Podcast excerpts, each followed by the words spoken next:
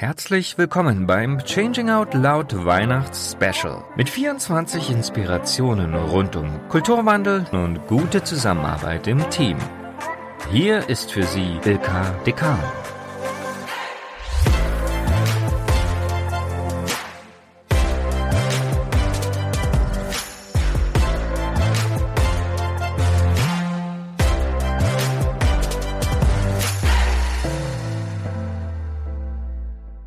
Öffnen jetzt gemeinsam das nächste Türchen und da wartet schon Jakob Kromi auf uns. Er arbeitet bei Quenchen und Glück und unterstützt Unternehmen in ihrer Zusammenarbeit. In seiner Rolle als freiberuflicher Facilitator teilt er auch regelmäßig Tipps, Tools und Methoden in der Facilitation Rundschau. Das ist eine echte Schatzkiste, schaut da gern mal rein. Heute sind wir gespannt, was er uns mitgebracht hat. Jakob ist heute im Türchen Nummer 5 und ich freue mich riesig, dass du dir Zeit nimmst. Was hast du denn für uns mitgebracht? Ich habe dir ein High Five mitgebracht. So heißt die Übung. Ich gebe dir zack. Yay, zack. High Five. Ähm, und es ist eine Übung für Teams oder Abteilungen. Man braucht ein Whiteboard, ein digitales Whiteboard. Man könnte es auch analog machen. Und die Idee dahinter ist, Arbeit sichtbar und kommunizierbar zu machen, besprechbar zu machen. Es gibt diesen schönen Satz, den ich mal gehört habe, wenn man Menschen befragt, ob sie in einem Team mehr machen als die anderen, sagen zwei Drittel ja.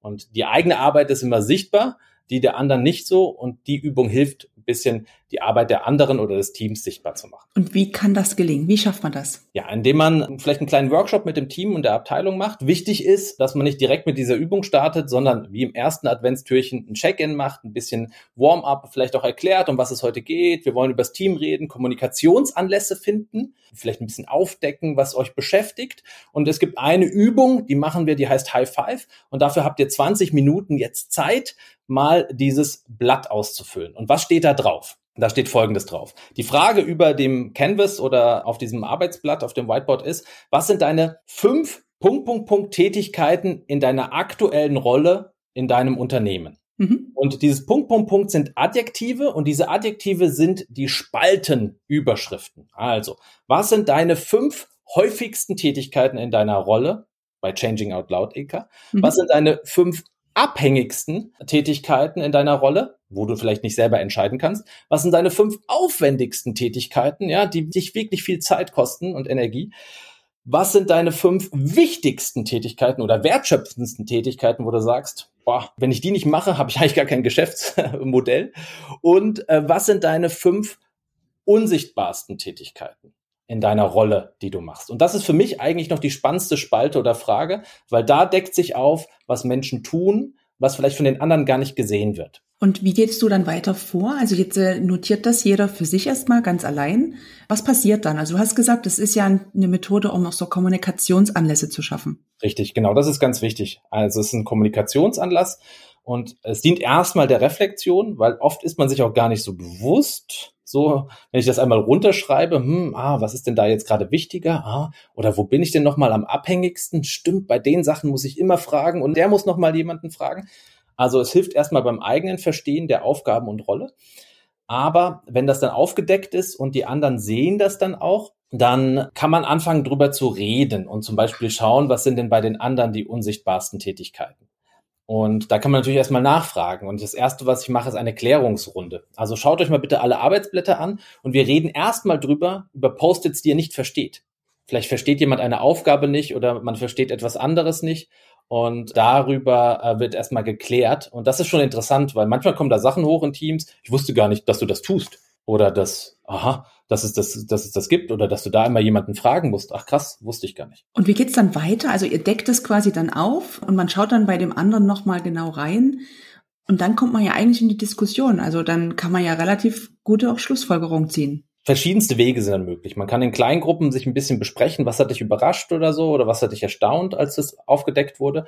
Man kann aber auch zum Beispiel noch eine Zusatzübung machen mit dem Einfärben der Post-its und sagen, mhm. färbt doch mal bitte alle Aufgaben ein, bei denen ihr im Flow seid, die euch irgendwie gut gelingen, wo ihr Energie habt, ja, in grün und färbt doch mal Aufgaben ein, die irgendwie sich geblockt fühlen, die vielleicht keine Freude machen in rot. Allein das kann schon etwas aufdecken und so wie so eine Muster schon mal zeigen. In einem Team hat sich da aufgezeigt, dass keiner Freude hatte im Bereich Akquise, dass da ziemlich viele Blocker waren oder die Aufgaben da äh, rund um Akquise alle rote Post-its hatten. Und es war eine prima Ausgangslage, dann drüber zu diskutieren. Warum ist bei uns Akquise eigentlich gerade so schwierig? Ja, und daraus kann man natürlich dann weitere Fragen stellen, in, in die Ideen und Lösungen gehen oder in den Austausch dazu.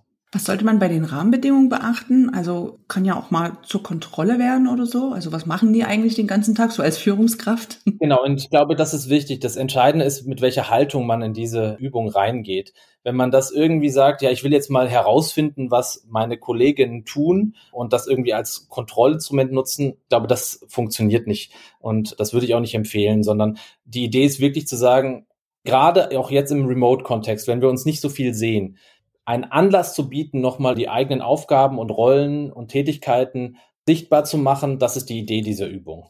Und dahinter steckt natürlich auch so ein kleines Wertschätzungselement, vor allem bei den unsichtbaren Aufgaben. Einmal zu sagen, ich schreibe das jetzt mal auf und vielleicht nehmen zum ersten Mal Kollegin war, ach, du bist diejenige, die immer das Trello oder Confluence Board immer dann aufräumt am Ende der Woche. Das wusste ich gar nicht. Ja, ich habe mich schon mal gefragt, warum das dann so ordentlich ist und wer das eigentlich macht. Ah, das bist du also, Ilka. Und das ist natürlich auch nochmal ein, ein schöner Nebeneffekt. Also es sorgt dafür, dass man auch diese Wertschätzung natürlich im Team dann ja wirklich sichtbar macht, auch für die Aufgaben, die vielleicht sonst gar keiner sieht ein spannendes Tool. Wir legen euch den Link ins Mirrorboard natürlich mit in die Show Notes. Dann könnt ihr das gerne für euch nutzen, mal mit eurem Team als Kommunikationsanlass ausprobieren. Lieber Jakob, vielen Dank für die tolle Inspiration. Ich werde es auf jeden Fall in meinem Team nutzen. Danke dir dafür. Viel Spaß beim Ausprobieren und High Five. High Five. Das war das nächste Türchen im Changing Out Loud Advents Podcast. Ich hoffe, das war eine spannende Inspiration für euch und ich freue mich, wenn ihr auch morgen wieder reinhört.